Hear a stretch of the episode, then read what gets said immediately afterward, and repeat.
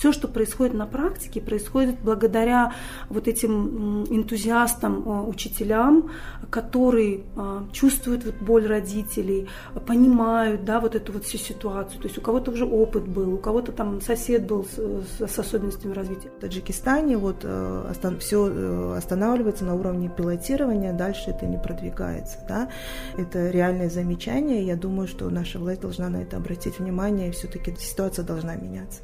Если мы говорим о правах людей э, с инвалидностью, в целом о правах ребенка, все школы, они априори должны быть инклюзивными. Все образование, начиная от дошкольного до высшего и высшего профессионального, должно быть инклюзивным. Все, что касается социальных программ, нам повезло. То есть нас uh-huh. финансирует Министерство здравоохранения и социальной защиты, uh-huh. агентство социальной защиты. В этом плане и тренировочная квартира, и все адаптивный класс даже, специальные программы.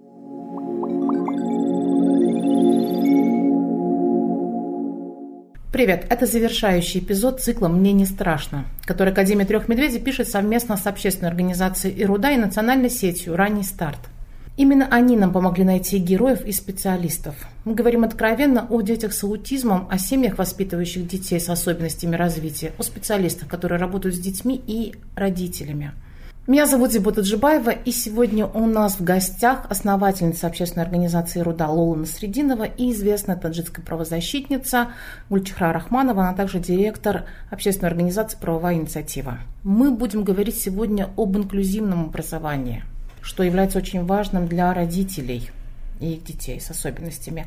Есть ли в Таджикистане отдельное законодательство об инклюзивном образовании? Я могу сказать, что пока, к сожалению, отдельного законодательства именно об инклюзивном образовании у нас в Таджикистане нет. Но на данный момент идет разработка концепции об инклюзивном образовании, которая разрабатывается членами рабочей группы при Министерстве образования и науки Республики Таджикистан. И мы очень надеемся, что эта концепция будет отражать современное понимание инвалидности и соответствовать как раз-таки, в основе которой будет лежать Конвенция о правах людей с инвалидностью. А есть какие-то другие нормативно-правовые акты? А, в 2015 году Таджикистаном был принят закон о защите прав ребенка. Вообще для меня это такой уникальный закон, да, когда я его анализировала и смотрела с точки зрения своей тематики, да, это правосудие в отношении детей, то обратила внимание, что, скорее всего, закон этот разрабатывали специалисты, которые хотели разработать закон о детях, которые лишены семейной заботы. Угу. Потому что изначально, если смотреть, да, первые главы этого закона, там есть понятие, кто такие дети с инвалидностью, понятие дети, лишенные семейного окружения, ну, это дети, которые сироты или временно остались без попечения родителей. Но э, такое ощущение, что приняв этот закон, у меня сложилось такое ощущение, что у нас больше в стране проблем не существует. Да? Нет детей другой категории детей, дети беженцы, да? Те же дети в системе правосудия и другое, другое. Если смотреть другие главы, то в этих главах по одной статье есть, да, которая касается вопросов дети беженцы, хотя нету в начале понятия. А, дети в системе правосудия тоже есть одна статья, но нету в начале понятия, но зато 13 статей посвящены детям, лишенной семейной заботы. Одна большая глава, четвертая, и пятая глава, которая состоит всего лишь из двух статей, она посвящена детям с инвалидностью. Ну, понятно, что две статьи ее недостаточно. Очень все хорошо, красиво прописано, но для меня, как для юриста, важен, важен механизм его реализации, да, как он будет реализовываться на практике. Потому что законодательно можно принять, но мы должны понимать, что на практике это все должно работать. Ну, а на практике какие гарантии даются государством ребенку с инвалидностью? Вот смотрите, допустим, ситуация такая, да, что человек имеет какую-то особенность в развитии, но при этом имеет статус инвалидности, либо не имеет. То есть можно иметь, допустим, нарушение в развитии, к примеру, аутизм, но при этом не иметь статус инвалидности, а можно иметь статус инвалидности. И по большому счету, если а, ребенок а, имеет, да, будем рассматривать ту ситуацию, когда ребенок школьного возраста а, имеет расстройство аутического спектра, получил статус инвалидности и хочет пойти, то есть из дошкольного учреждения перейти в школьное. Тут пока ситуация такая, что все упирается просто в человеческие ресурсы. То есть мы сейчас понимаем, что пока а, у семьи нет а, какого-то обоснования, которое бы, да, такого официального обоснования, которое дает право просто пойти в школу по месту жительства и устроить ребенка не просто в школу, а обеспечить ему поддержку, то есть индивидуализацию вот этого учебного процесса. То есть, простыми словами, я прихожу в школу по месту жительства, говорю открыто э, руководству школы, что у моего ребенка расстройство аутистического спектра, у него есть трудности коммуникации, взаимодействия, восприятия информации, да, какая-то сенсорная чувствительность. И, пожалуйста, помогите моему ребенку создать, адаптировать его учебную среду и учебный процесс. То есть пока, к сожалению, вот таких гарантий государство предоставить не может. И все, что происходит на практике, происходит благодаря вот этим энтузиастам, э, учителям, которые э, чувствуют вот боль родителей, понимают да, вот эту вот всю ситуацию. То есть у кого-то уже опыт был, у кого-то там сосед был с, особенностями развития, кто-то просто увидел ребенка и хочет ему помочь. И вот такими вот, да, как бы на практике, путем проб и ошибок, э, опять же, взаимодействуя с семьей, учителя включают школу. Конечно, здесь играет большую роль администрация школы, то есть как, как раз-таки такие дружелюбные к инклюзии школы и э, руководители, либо детских садов, либо школ, вот как раз-таки продвигают вот эту инклюзию на практике. По закону вообще любая школа обязана принять такого ребенка. И все упирается только в человеческий фактор. А, да, то есть, смотрите, получается сейчас как, что у нас закон об образовании, он говорит о том, что да, каждый ребенок имеет право на образование. Но при этом есть ряд статей, которые говорят о том, что каким детям положено специальное образование, и там эти категории перечислены, каким детям, а, допустим, положено домашнее обучение. И фактически ПМПК, то есть медико-психолого-педагогическая комиссия, взаимодействуя с семьей, а, обсуждает этот процесс, да, то есть не просто дает направление, вот вам туда или вам сюда, а все-таки учитывая пожелания семьи, что сейчас уже хорошо, рекомендуют, что да, вам было бы здорово пойти в общеобразовательную школу. Да, и при этом вам нужна адаптация учебного процесса, либо вообще индивидуализация, то есть учебный план. И фактически, да, семья имеет право пойти школу по месту жительства. Но если в школе, да, а, допустим, директор говорит, извините, у меня нет физической доступности, у меня нет обученных учителей, у нас нет опыта работы с такими детьми, как я могу вас принять? То есть вот тут опять же все упирается в то, что нет системы такой глобального обучения учителей и поддержки этим же учителям и самим детям тоже. То есть мы понимаем, что мы когда оказываем поддержку ребенку и поддержку учителю, тогда вот эта инклюзия, она будет качественной. То есть да, я имею право просто пойти своего ребенка устроить, но это не будет полной инклюзии, если мой ребенок просто находится в детском саду или в школе, и он не вовлечен в процесс, то есть он не получает знания и нет социализации. То есть можно просто присутствовать в школе, но при этом не быть включенным включенным в этот процесс учебный. И поэтому здесь все очень сложно. На практике действительно сейчас все очень сложно. И, конечно, тут еще играет огромную роль, знаете, позитивный опыт родителя и учителя. Вот мы столкнулись с такой ситуацией, когда родитель, имея позитивный опыт предыдущей инклюзии, допустим, в детском саду, он более уверен в том, что ребенку будет хорошо в школе. И учитель, который уже имел позитивный опыт, он говорит, да, здорово, давайте, я хочу попробовать вам помочь. И, и учитель получает какую-то дополнительную поддержку в виде информационных да, ресурсов, в виде вспомогательных вспомогательного оборудования, либо от общественной организации, либо от международной организации, уже учителя тоже не чувствуют себя одинокими. Но ведь, по сути, у нас есть конвенция, да? Мы подписали конвенцию о правах ребенка. И она подразумевает а, права всех детей, без исключения. Да. Как она способна защитить особенного ребенка? Конвенция о правах ребенка, если посмотреть статью 23, да, то одна единственная статья, которая посвящена именно вопросам, связанным с, деть, с детьми с инвалидностью. Но несмотря на это, Таджикистан получил а, от Комитета ООН по правам ребенка в 2017 году ряд рекомендаций, которые именно а, направлены на вопросы, связанные с продвижением защиты прав детей с инвалидностью. И э, как раз-таки они общие, эти рекомендации, если просмотреть, они общие. А связано это с тем, что, э, наверное, общественным организациям, таким как ИРОДА, было бы хорошо писать отдельные отчеты в комитет, именно связанные с вопросами, именно с теми вопросами, которые вы продвигаете, а, именно с детьми, да, с той категорией детей, с которыми вы работаете, потому что мы должны понимать, что члены комитета не посещают Таджикистан, они сидят да, в Женеве, и они а, получают ту информацию, которую они получают, на основании которых потом а, разрабатываются да, и э, делаются рекомендации стране. Поэтому очень важно поднимать эти вопросы на международном уровне, уровне об этом говорить. И как раз ссылаясь на 23-ю статью, можно уже в 2022 году подготовить свои рекомендации. Было бы замечательно. Мы та организация, которая будем писать доклад, и если вы готовы, мы готовы сотрудничать. Спасибо большое, Гульчихра. Да, и мы понимаем, что здесь есть определенная специфика. К сожалению, да. То есть, когда мы говорим про универсальный дизайн, про инклюзию в целом, это замечательно. Но есть э, разные особенности и разные потребности. То есть, у ученика, допустим, с физическими особенностями, и ученика с аутизмом. И для наших ребят очень ключевым, важным моментом является этап подготовки к школе и сопровождения внутри школы. То есть, э, помощь так называемого тьютера.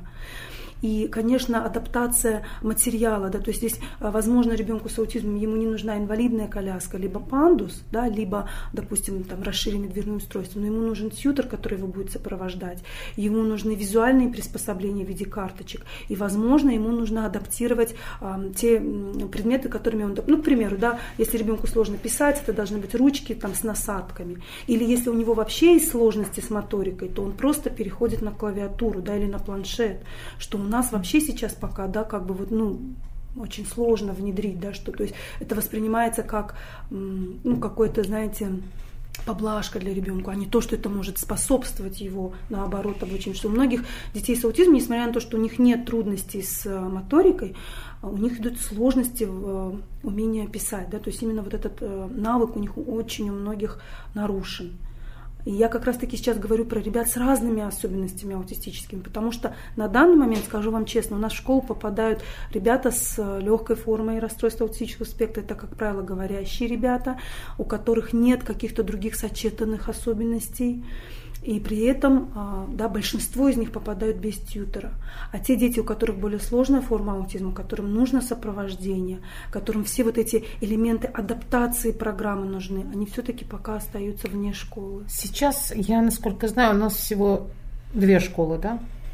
Смотрите, а. на самом деле, вот что самое Те, интересное... которые принимают детей именно с расстройством аутистического спектра? Вот смотрите, на самом деле нет. То есть как бы их больше. То есть угу. просто статус, да, допустим, инклюзивной школы, возможно, приняли не все школы. То есть мы знаем, что а, есть 38, э, боюсь, чтобы не ошибиться, есть школ, в которых э, Министерство образования вместе с ЮНИСЕФ открыли ресурсные классы. Угу. И вот эти школы, они в принципе все уже имеют статус Э, инклюзивных школ. Хотя, по большому счету, если мы говорим о правах людей э, с инвалидностью, в целом о правах ребенка, все школы, они априори должны быть инклюзивными. Все образование, начиная от дошкольного до высшего и высшего профессионального, должно быть инклюзивным. То есть не должно быть такого отдельного образования и инклюзивное образование, или специальное образование. То есть уже тут получается сегрегация. И, то есть фактически все образование должно быть инклюзивным, все школы должны быть инклюзивными. Но, опять же, проблема в том, что не во всех школах есть ресурсные классы, либо обученные педагоги, либо те же психологи, либо общественные организации не успевают просто работать со всеми школами. И получается, что пока из нашего опыта только. Потому что очень много детей с аутизмом идут реально в школу по месту жительства. И, как правило, это ребята с достаточно легкой формой mm-hmm. аутизма, которым не нужна индивидуализация учебного процесса. То есть он учится по обычной образовательной программе. А ребята, которые с более сложной формой аутизма, да, они сейчас ходят э, в 72-ю, 54-ю, 28-ю школу. Uh-huh. То есть это как получается три школы. Многие из них имеют тьютера временного либо постоянного, а кто-то уже ходит самостоятельно, без тьютера. Тьютер с вашей стороны подготовленный? Это либо с нашей стороны, либо это может быть родитель. Но желательно, чтобы это был тоже родитель, который все-таки имеет навыки и подготовлен. То есть прошел какие-то курсы по тьютерству, да. Ну, то есть государство и школа не предоставляют. Я к чему вообще разговор веду, что да, пока что да, государство, да, пока нет. Почему? Потому что опять же официально тьюторство, оно, во-первых, не включено а, в реестр профессий, да, то есть вот в, в штатную единицу школ. То есть uh-huh. у нас пока тьютор как профессия не утверждена, хотя я слышала, что уже идет работа в этом направлении международных организаций вместе с Министерством труда и, э, кстати, э, управлением социальной защиты при Министерстве здравоохранения в том числе.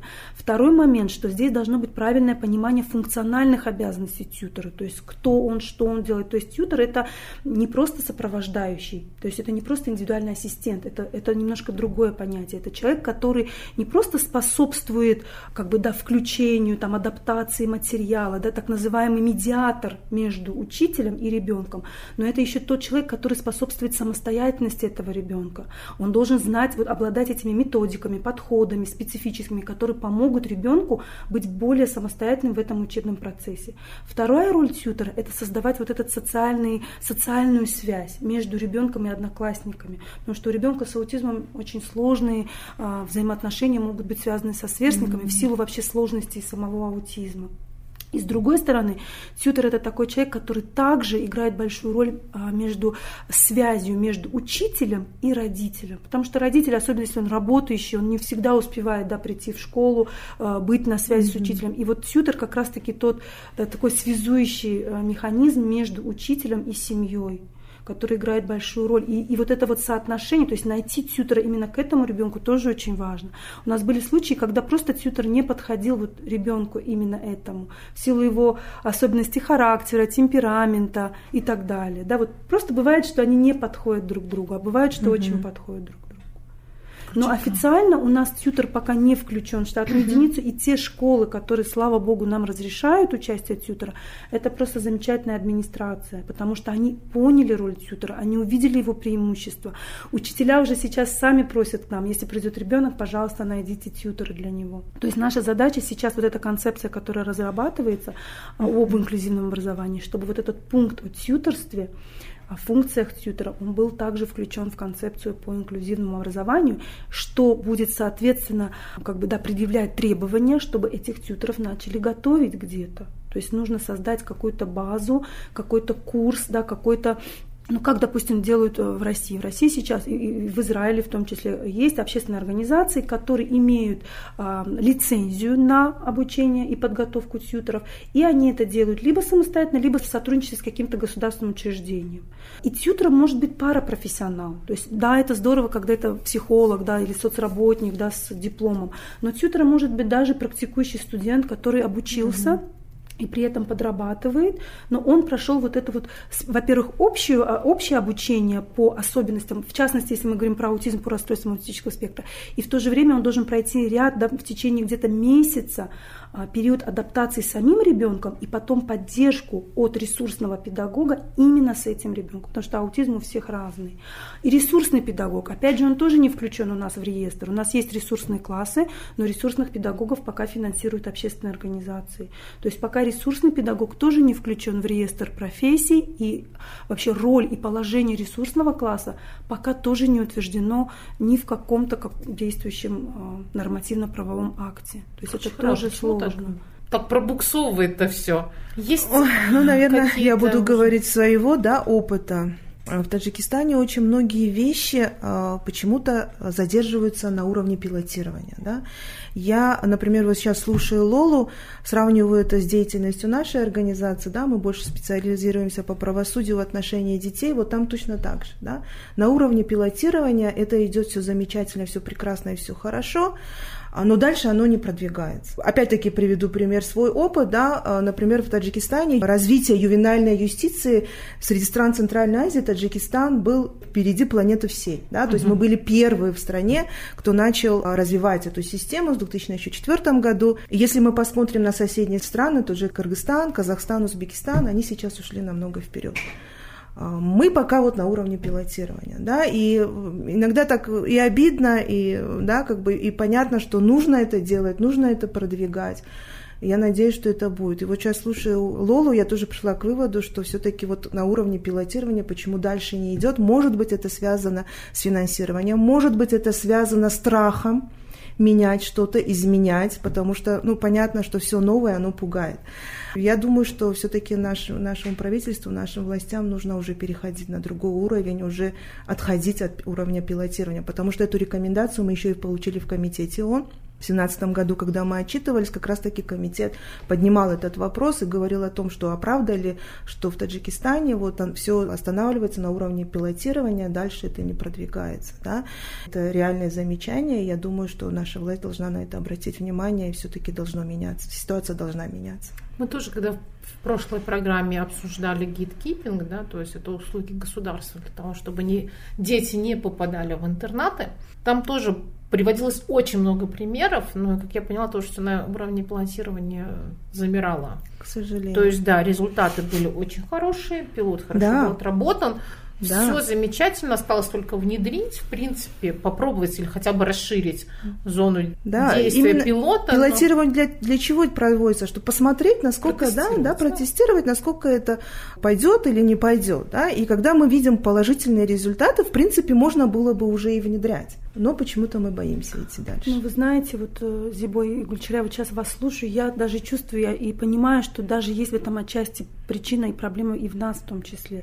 То есть вот мы общественная организация, нам настолько сложно удается внедрять все эти услуги, то есть вообще самим лоббированием и адвокацией этого мы тоже занимаемся очень слабо. То есть вот для нас, да, стоит реальный кейс – включить ребенка, подготовить его, обучить. И на многие ресурсы и силы специалистов уходят на это. И для того, чтобы все это лоббировать и продвигать, мы тоже очень в этом слабы. Плюс у нас нет такого, вот знаете, единого движения, объединения в этом тоже. То есть я чувствую, что вообще вот в тех странах, если смотреть по опыту, где это все происходит достаточно быстро и реформы, там очень сильное гражданское общество, которое как бы, да, не боится, да, требует э, для своих детей того, что они заслуживают. Все-таки я думаю, что здесь э, вот именно как бы наша вина в этом тоже есть. Потому что вот даже если я только говорю сейчас про нашу организацию, у нас настолько уходят силы на предоставление услуг, потому что каждый день просто обращается ну, минимум 5 семей. То есть это кто-то в раннее вмешательство, кто-то в инклюзию, кто-то в трудоустройство, кто-то даже в специальную программу. То есть, допустим, ну, ребенку 14 лет, тяжелый аутизм, и сейчас у родителей даже речи нет о школе. Просто идет вопрос о том, что как сейчас ему помочь, чтобы он целый день был чем-то занят. А наша задача, чтобы да, как бы комплексно помогать всем. Мы не, у нас нет какого-то отбора, да, там вам мы помогаем, а вам нет. И получается, что у нас не хватает сил на адвоката ситуацию, почему у нас это все, наверное, и застревает на уровне пилотов. То есть мы должны как-то улучшить вот эту стратегию нашу, скорее всего. А кто мог бы помочь? В этом плане? Вопросами адвокации да, больше работают правозащитные организации. Но правозащитные организации, Лола сейчас говорит об услугах, да, что мы больше услугодатели, мы больше занимаемся услугами, но как раз-таки вот эти услуги и выявляют эти проблемы. Может быть, нужно а, немножко поменять свою стратегию, просто ее немножко пересмотреть и брать дела стратегические, стратегические кейсы, определенные, где есть вот эти пробелы, да, как в практике, как и в законодательстве, вести их и выявлять вот эти вот проблемы, пробелы, и а, выявить их, разработать да, такой стратегический кейс, а, сделать предложение к законодательству, практике. Ну, понятно, что на одном кейсе это сложно сделать, поэтому я и говорю, что взять, например, 10-12 да, стратегических анализ. кейсов и, и вот просто взять его проанализировать. Это очень хорошая возможность, когда нежели брать какие-то законодательства и его угу, анализировать угу, на соответствие угу. международным стандартам. Вот кейс, вот это работает, а вот это не работает. И тогда и государству прийти и сказать, да, вот мы проделали анализ, здесь это работает, а здесь это не работает. Когда вы делаете анализ а законодательства, тот же государственные органы могут сказать, ну есть же в законе, да, а когда вы проанализируете кейс, вы говорите, да, в законе есть, но вот на реальном кейсе это не сработало, потому что та-та-та-та-та, да, и вот нужно да. это менять. Поэтому это очень хорошее, наверное, либо э, это делать совместно с правозащитными организациями, да. когда вы свои угу, кейсы да. будете предоставлять, а мы их будем анализировать, либо же немножко поменять стратегию и вести стратегические кейсы, переходить на этот уровень, потому что услугами можно заниматься всю жизнь, да, но мы понимаем, да. что донорский денег завтра бы... закончится, и мы понимаем, что основная наша цель – это менять ситуацию. А вот для того, чтобы менять, нам нужно переходить да. на стратегические такие. И это, я думаю, дела. это вообще как бы, да, одна из слабых сторон многих общественных организаций у нас. Я согласна с Гульчихрой, и, наверное, все-таки делать это в партнерстве было бы лучше, потому что у нас просто, вот вы знаете, такое ощущение, что уже истощаются ресурсы. Да, потому что это реально тоже. сложно, да, потому что направлений деятельности очень много. Но еще, знаете, вот меня еще какой момент беспокоит, что все-таки, вот опять же, по опыту других стран, да, всегда упирается все в финансирование, да, то есть построить в школе пандусы, э, ресурсным педагогам платить заработную плату, и всегда встает вопрос, откуда взять эти деньги, да, то есть если в государстве и так сейчас очень много проблем и так далее. И вот, например, по опыту, опять же, примера Болгарии, что мы очень встречались э, с родителями болгарскими и плюс со специалистами, они э, просто реально требовали реформы специальных учреждений. То есть фактически они считали, что параллельное финансирование невозможно для э, стран развивающихся. Когда огромные деньги идут на закрытые учебные учреждения, этих денег на инклюзивное образование их просто нет. И что делали, допустим, в Болгарии? Закрывая один интернат, даже не трансформируя его в какую-то специальную школу, просто его закрывая, все ресурсы, все это финансирование переходило, допустим, на несколько инклюзивных школ. Все специалисты переходили в эти инклюзивные школы. Это была уже ресурсно обученная команда, когда специальное образование в партнерстве с обычной школой создавало вот эту инклюзивную дети? платформу. И дети, соответственно, переходили вместе. То есть при подушевом финансировании, когда финансирование шло с ребенком, да, оно шло, вот, вот ребенок переходит в школу, ему предоставляется тьютер, возможно, на двоих детей, да, один тьютер, соответственно, финансирование со специального учреждения переходило в эту школу, добавляли там, допустим, штатные единицы в виде психолога, соцработника, специалиста по коммуникации, ресурсного педагога, строили пандусы в этой школе. И таким образом вот этого не было параллельного финансирования, и были средства для создания такой вот и социальной, и академической инклюзии. Или как в Америке, да, просто закрыли интернаты для людей, со взрослыми, взрослых людей с тяжелой формой аутизма, просто их сломали. И тогда стали, стали создаваться вот эти групп homes, дома семейного типа, дома индивидуального проживания, то есть для взрослых людей с тяжелой формой аутизма, которые уже не жили в каких-то психоневрологических интернатах. Точно так же, даже такая богатая страна, как Америка, они не могли себе этого позволить. То есть вот у нас, опять же, сложности происходят в том, что все-таки наше действующее законодательство, оно пока а, принимает устаревшую форму а, инвалидности. Да? То есть вообще инвалидность в нашей стране, она пока не понимание инвалидности не сдвинулось в социально-правовую сторону. И большинство действующего законодательства включает в себя как раз-таки вот эти сегрегированные формы обучения, к сожалению. И если на бумаге есть специальное обучение, да, и там прям список детей, которые должны быть, то тебе очень сложно доказать, что твоему ребенку нужно быть в школе, потому что вот, допустим, закон, да, где есть перечисленные там даже детки в домашнем обучении, положение о домашнем обучении, прям список а, по э, диагнозам, Хотя, в принципе, неважно, какой у тебя диагноз, по диагнозу не должно определяться а, твое дальнейшее обучение. Если уж на то смотреть, э, должно определяться по функционированию, по потребностям твоим, но не по твоему диагнозу. И поэтому некоторые родители не решаются брать да, инвалидность. То есть получается оформлять инвалидность для ребенка. Вот тут тоже, вы знаете, такая вот очень уязвимая тема. А, Вот смотрите, допустим, а, представьте себе такую ситуацию, что ребенок с достаточно легкой формой расстройства аутического спектра, говорящий ребенок, да, внешне не видно его особенностей. И родитель спрашивает, вот вы знаете, я готовлю ребенка, сейчас он в садике, все хорошо, готовлю в школе, что мне делать, мне оформлять инвалидность или нет? Вот, допустим, семья против, дома все категорически против. В школе мы тоже не хотим говорить, что у него аутизм. Вот что вы посоветуете? И тут на самом деле вот палка о двух концах. То есть если а, как бы, да, наше бы законодательство обеспечивало привилегии, преимущества для такого ребенка, то есть со статусом инвалидности ты получаешь не просто пособие, ты получаешь тьютера, ты получаешь адаптированную образовательную программу, э, причем все это бесплатно, да, и ты получаешь поддержку, тогда да, тогда здорово. А сейчас, получается, со статусом инвалидности а, семья получает только пособие, и больше ничего. То есть ничего не закреплено, никакого социального пакета пока именно в плане образовательных услуг для ребенка не предоставляется. А трудностей не возникает? Трудность может возникнуть в какой ситуации? Если а, мама приходит, допустим, в школу и говорит, вы знаете, вот у меня ребенок, есть инвалидность официально, а, и если а, учителя в школе готовы, обучены, да, Они говорят, да, мы понимаем, здорово, давайте мы вашего ребенка возьмем. А если у вас, допустим, а, ну, школа, куда вы в прошлую школу ходили или детский сад, можно мы ознакомимся там с их, с вашими документами, там, сопровождающим письмом, для того, чтобы составить индивидуальный план. Если школа а, не инклюзивная или, может, будем говорить, недружелюбная к инклюзии, то ребенка могут просто считать больным. И это будет хуже, чем просто инклюзия. То есть представьте, ты, ты в классе, но а, начиная с учителя тебя считают больным, дети тебя считают больным, ты сидишь где-то там в уголке, тебя все обзывают там, извиняюсь, или тупой, или биакл. То есть вот тут тоже очень важно, чтобы была какая-то консолидация, потому что вот вы не поверите, в некоторых случаях мы, мы считаем, что вот лично моя точка зрения, что говорить нужно как можно раньше. То есть да, у моего ребенка аутизм, потому что это и родителю легче, да, нет вот этого страха, что ой, кто-то узнает, что-то. То есть если он есть аутизм, то профессиональный педагог это увидит рано или поздно. Но с другой стороны, мы сейчас в нашей ситуации иногда родителям советуем этого не говорить.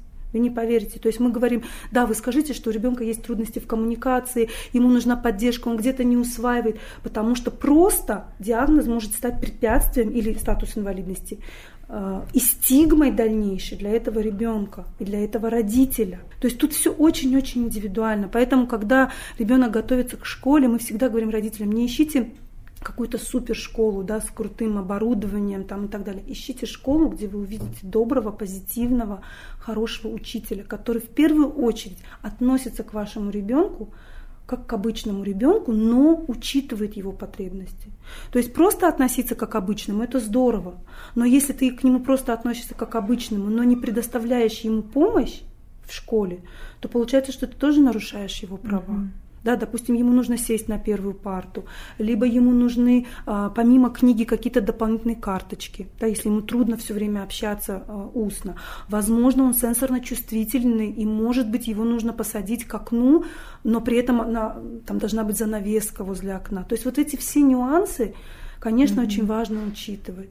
Поэтому на сегодняшний момент только семья имеет право решить, будем мы оформлять инвалидность ребенку или нет. А Потому а что на данный момент, к сожалению, особо преимуществ мы не видим. По взрослевшему ребенку возникает проблема очень часто это армии, то есть, да, мы, ребенок мой пойдет в армию или нет, и дальнейшее обучение, допустим, в колледже. Да. Есть у нас колледж профессионального обучения, куда поступают наши ребята, они его заканчивают, и а, статус инвалидности не является препятствием, но, к сожалению, бывает препятствием функционирования ребенка. То есть, если у ребенка, допустим, сложная форма эпилепсии параллельно с аутизмом, или он не говорящий, то его в этот колледж не принимают, потому что даже в специализированном колледже нет тьютеров и нет mm-hmm. адаптации а, вот этого учебного пространства для людей с тяжелой формой э, с особенностями. То есть это аутизм, это особенности интеллектуального развития, это какие-то сочетанные нарушения. То есть фактически получается, что э, везде есть какой-то определенный отбор, к сожалению. И вот это вот, наверное, самое сложное в нашей ситуации. Потом еще, знаете, вот хотелось бы такой момент отметить. Ведь есть еще такое понятие, как социальная инклюзия. И мы очень часто про это забываем. Иногда вот эти вот рамки того, что, да, академические навыки, да, там умение читать, писать, там учить mm-hmm. косинусы, синусы, это так важно. Это, конечно, важно. Никто этого не отрицает. Но для человека с аутизмом есть такой нюанс очень сложный, что ты можешь иметь очень высокий интеллект, ты можешь прекрасно писать, читать, знать несколько языков, но ты можешь всю жизнь просидеть дома возле компьютера, потому что у тебя с детства не было этой социальной инклюзии.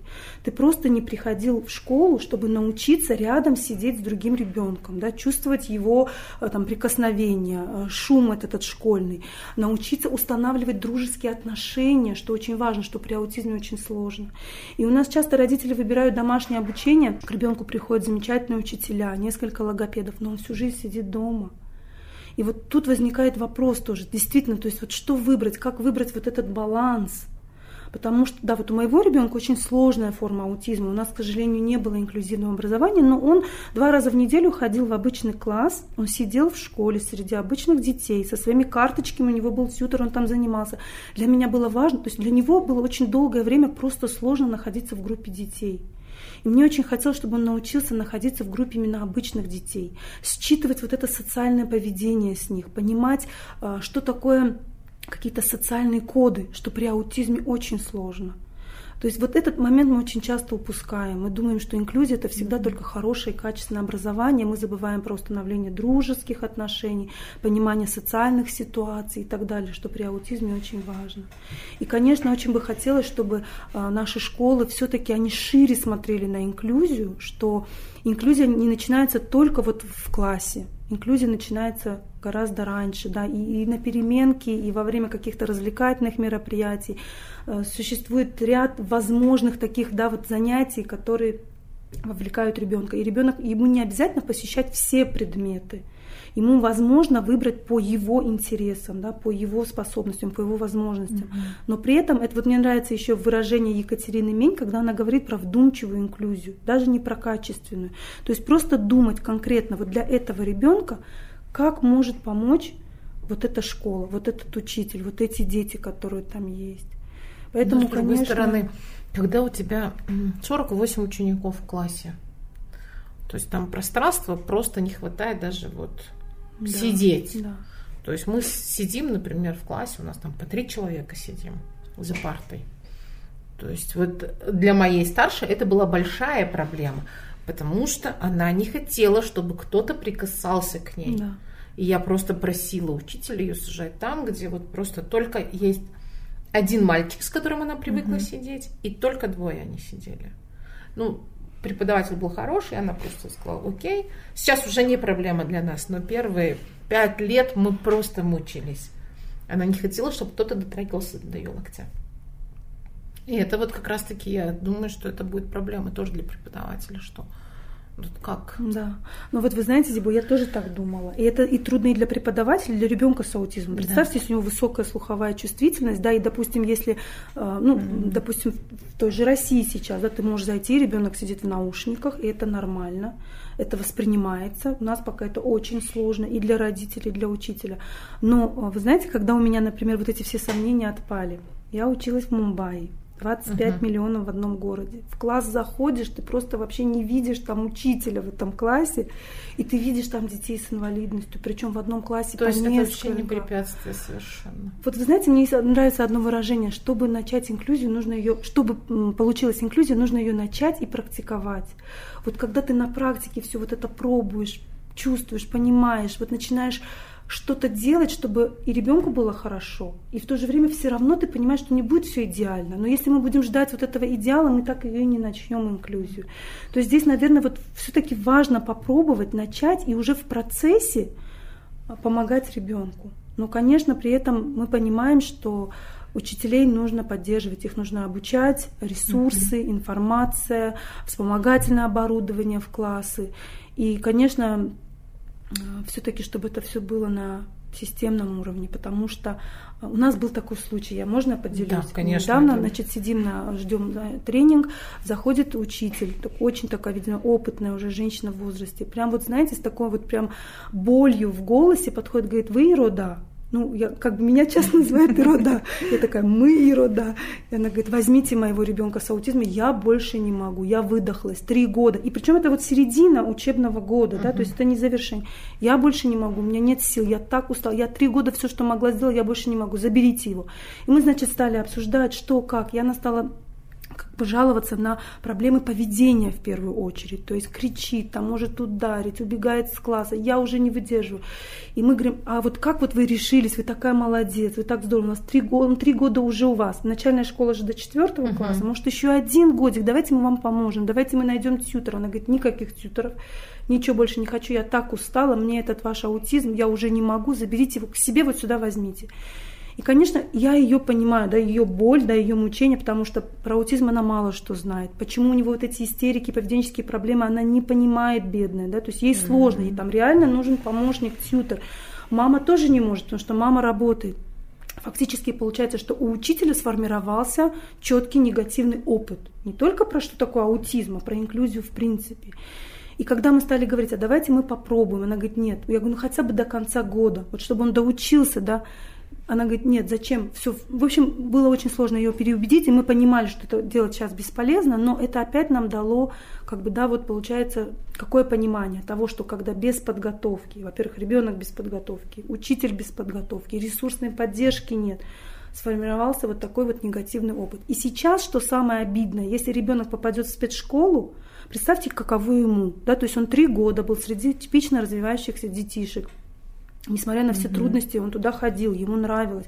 И вдруг он попадет, допустим, к нам. Да, у нас тоже есть специальная программа, но мы очень-очень да, следим за гейткипингом, чтобы к нам туда не все попадали. То есть это только когда стоит прям острая ситуация, что да, либо ребенок может попасть в интернат, или у мамы просто уже тяжелый дистресс, психологическое выгорание, или же мама просто должна работать, да, и уже и, и, и мы не можем тьютера найти к, к ребенку, у которого тяжелая форма аутизма. Тогда мы только берем специальную программу ребенка. То есть мы стараемся максимально помочь ребенку остаться в инклюзии. И вот представьте, каково будет ребенку, если он вдруг попадет а, в специальную программу, угу. либо, не дай бог, вообще закрытое какое-то учреждение.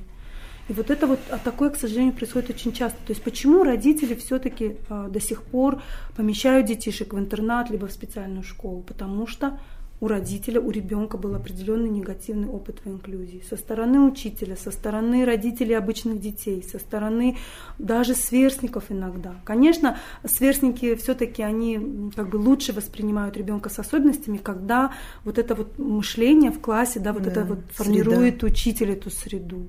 Поэтому я сейчас только сложно. вспоминаю, оказывается, а, был мальчик, и дочь мне говорила, что он иногда очень часто бегает, прыгает, кричит и так далее. И он был старше а, всех однокрупников, и я понимаю, что просто а, воспитатель, она приняла решение взять такого ребенка. Да. Потому что она говорит всегда, его сестренка, она наша ровесница, а угу. он постарше нас. И я никак не могла понять. И говорит, его до сих пор учат кушать, он еще сам ложку не держит. И она мне рассказывала, ну я в принципе, так нормально, ну, значит, так оно и должно быть. И сейчас только я понимаю, что воспитатель просто приняла решение взять такого ребенка. Видите, как хорошо. И что вы, как родитель обычного ребенка, вы тоже не были против. Вы не сказали, ой, вот такой ребенок там плохо влияет на моего ребенка. Вот это очень важное понимание того, что родители, обычные родители обычных детей тоже воспринимают, понимают и чувствуют, что инклюзия, она полезна для всех. Хотя мне немного это такого обидно, Было что она, она, да, нет, она должна была, воспитатель, в принципе, она должна была проговаривать со всеми родителями, да, этот момент. Ну, может, она и говорила с кем-то, мне, меня отмахнулась. А, как вы бы оценили инклюзию? в Таджикистане, уровень инклюзии в Таджикистане от 1 до 5 Гульчихра? Сложно ответить, вот не специализируюсь я по этому вопросу, но вот вот сейчас по, по рассказу по рассказу Лолы. Лолы, если один считать, да, негатив опять позитив, так? Да. По бальной шкале. Да. Ну, наверное, не выше двух. Я согласна. Гульчихрой, у меня та же цифра да, потому что не могу сказать, что ничего уровне, не делается, да, да, да, чтобы сказать, что один. Понятно, что есть, э, есть там воля, что-то делается, но не выше двух. Знаете, тоже опять же приведу пример одного из наших учителей из той же Болгарии. Она сказала, что инклюзия начинается в сердце. И вот этот путь от сердца до разума, у которых он очень короткий, это здорово. То есть вот, вот у меня тоже такое ощущение, что вот у нас была в стране инклюзивная политика, инклюзивная культура и практика. Это все должно быть вот, вот здесь где-то, когда ты воспринимаешь инклюзию и всех людей на равных. Вчера у нас был показ фильма «Особенный». Угу. Там, значит, э, тренировочная квартира для тяжелых людей с аутизмом. Да, вот так смотришь обычным взглядом и кажется, ой, никакой инклюзии, тяжелые аутисты. Но вы знаете, для меня был это пример инклюзии. Почему? Потому что, во-первых, создали эту инклюзию ортодоксальный э, еврей с практикующим мусульманином вдвоем. У них настолько разные дети, то есть они взяли трудных подростков с, тяжел, с тяжелых неблагополучных семей и тяжелых ребят с аутизмом. Они их объединили, интегрировали, и они выезжали на различные социальные мероприятия целый день. То есть их вытаскивали детей из психиатрических клиник. Вот даже там, да, казалось бы, специальные условия, но я увидела там инклюзию, потому что инклюзия, она в отношении. То есть ты можешь взять ребенка в школу, да, построить пандус и сказать, что у меня инклюзивная mm-hmm. школа, но если твое отношение к нему да, идет ну, такое пренебрежительное, мягко говоря, угу. и ты просто это делаешь для галочки, то это тоже не инклюзия. Но вот тут ты создаешь, да, как вроде бы, да, сложная ситуация, тяжелые ребята с аутизмом, но они живут жизнью, они выходят в бассейн, они ездят на, э, там, лошадях катаются. Мы вчера смотрели, мы все плакали, родители. Мы просто все плакали, потому что мы понимали, что у нас таких детей тоже очень много, и большинство из них сидят дома. Они даже в нашу тренировочную квартиру не приходят. Не все, к сожалению. Почему? Угу. Родители выбирают такой путь. Вот вы знаете, тут, тут очень сложно. То есть вот несколько родителей а, опасаются чего? Они говорят, что мы боимся, что вдруг там с ним что-то произойдет. То есть вот этот страх, да, гиперопека некая есть. Потому что ну, когда твой ребенок 20 лет с тобой дома, то есть он никуда не выходил, он не был в садике, он не был в школе, mm-hmm. ему уже там 20-22 года. Во-первых, у родителей вот это некая гиперопека. То есть как я доверю своего ребенка кому-то. У меня когда-то такое было, но лет, наверное, когда Камолу было 12, у меня это вся прошла эта гиперопека, потому что я просто уже я эмоционально выгорала. Я понимала, что если я вот не разрешу кому-то о нем еще заботиться, я сама с ума сойду. У меня было такое ощущение, да, я, это было очень сложно. И просто благодаря тому, что рядом вот эти педагоги оказались, которые сказали. Лола, выйди, вот было такое, на самом деле. Они меня просто спасли. И сейчас я спокойно, я знаю, что в тот момент, когда я это решение приняла, сейчас благодаря этому Камол стал такой самостоятельный. Да, вот он может без меня везде пойти, ведет себя хорошо. Он вот, вот эти вот социальные правила считывает. Он в группе ребят. Да, он сейчас не в инклюзивном пространстве, но в программе мы сделали такую им программу, что они почти каждый день выезжают в какие-то места. То есть спорт у них в одном месте, бассейн в другом, батут в третьем, на компьютер в одно место приезжают, еще в кафе на другу. То есть мы стараемся, чтобы у них было вот это вот взаимодействие. Поэтому инклюзия это такое широкое mm-hmm. понимание. С ребятами с интернатов они встречаются. Мы вообще хотим Скоро у нас будет открытие одной программы. Хотим вовлечь девочек, потому что вот с девочками у нас вообще очень сложно. У нас, если где-то 200 ребят в организации, из них где-то 10-15 девочек всего. То есть девочек вообще родители боятся выпускать с расстройством аутистического спектра из дома потому что вот этот страх, я понимаю этот страх, да, потому что девочка с ментальными особенностями, она более уязвима, да, как, угу. как и ребята, в принципе. Но вот хотим сделать такое пространство для девочек, чтобы родители туда приходили. Причем это будет инклюзивная среда, девочки с особенностями и без особенностей. Они там будут шить, у них будет творческая мастерская, они будут куда-то выезжать. Мы хотим с наставниками, с ведущими модельерами, да, чтобы они встречались, взаимодействовали, чтобы вот у них была какая-то такая, вот знаете, жизнь интересная. Потому что, когда я смотрю на Камола, я всегда думаю, мне хочется, у него была интересная жизнь. У него настолько ограничены интересы, ему так мало нужно для счастья. Вот он получает ключик или крышечку, и он счастлив. Вот вы не поверите. Или увидит свою музыку любимую в телефоне, и он счастлив. Вот хочется, чтобы у него вот этих счастливых моментов было больше. Лола, деньги закончатся, что будет? Вот вы знаете, в этом плане э, все, что касается социальных программ, нам повезло. То есть нас uh-huh. финансирует Министерство здравоохранения и социальной защиты, uh-huh. агентство социальной защиты. В этом плане и тренировочная квартира, и все а, адаптивный класс даже, специальные программы. Они у нас все финансируются при поддержке Министерства здравоохранения, и у нас есть вклад родителей. Небольшой, но он есть. Те семьи, которые могут. Но вот опять же, все, что касается инклюзии, у нас не хватает этого финансирования. И да, там у нас пока идут проекты. Поэтому мы просто надеемся, что вот сейчас, наверное, благодаря этой передаче, я вот тут послушала Гульчихру, нам нужно работать в этом направлении, чтобы все-таки а, была поддержка со стороны государства, потому что она уже есть, потому что учителя, да, разрешают, пускают, и мы понимаем, что вот это видение уже есть у государства, но вот чтобы это все заработало, заработало наверное, нам нужно больше в этом направлении делать вот именно компонентов э, лоббирование, э, рассмотрение кейсов, да, предоставление. Потом вы еще знаете, что очень хотелось. Вот я бы, наверное, сейчас обратилась бы ко всем родителям, чьи дети в школе.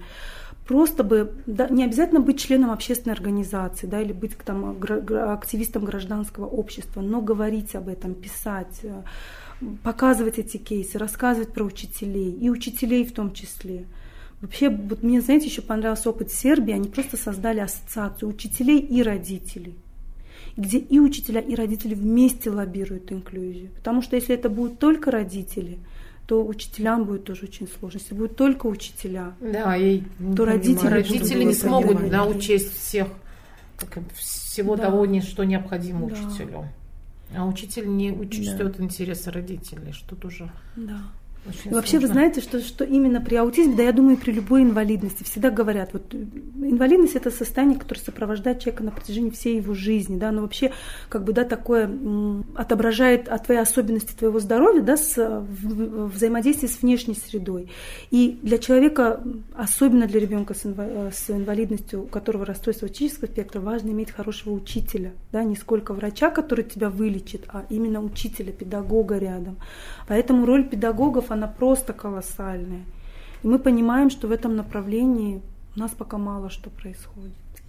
Я надеюсь, нас услышали и родители, и преподаватели, и, возможно, кто-то из представителей госорганов, которые работают в этом направлении. Хотелось бы, чтобы нас услышали еще и гражданские активисты, которые могут лоббировать. Мне очень нравится, что сейчас, например, а, они смогли пролоббировать какие-то подвижки по защите прав животных. Если они примут такое же активное участие в продвижении инклюзивного образования в Таджикистане, принятие законодательства, то это будет очень хорошо. Спасибо большое. Это был завершающий эпизод а, подкаста «Мне не страшно», который мы писали совместно с общественной организацией «Руда» и национальной сетью «Ранний старт». Подкаст создан в рамках проекта «Ранние годы. Время возможностей» при финансовой поддержке Института открытое общество Фонд содействия Таджикистана. Содержание подкаста может не отображать официальную позицию Института открытое общество Фонд содействия Таджикистана. Спасибо.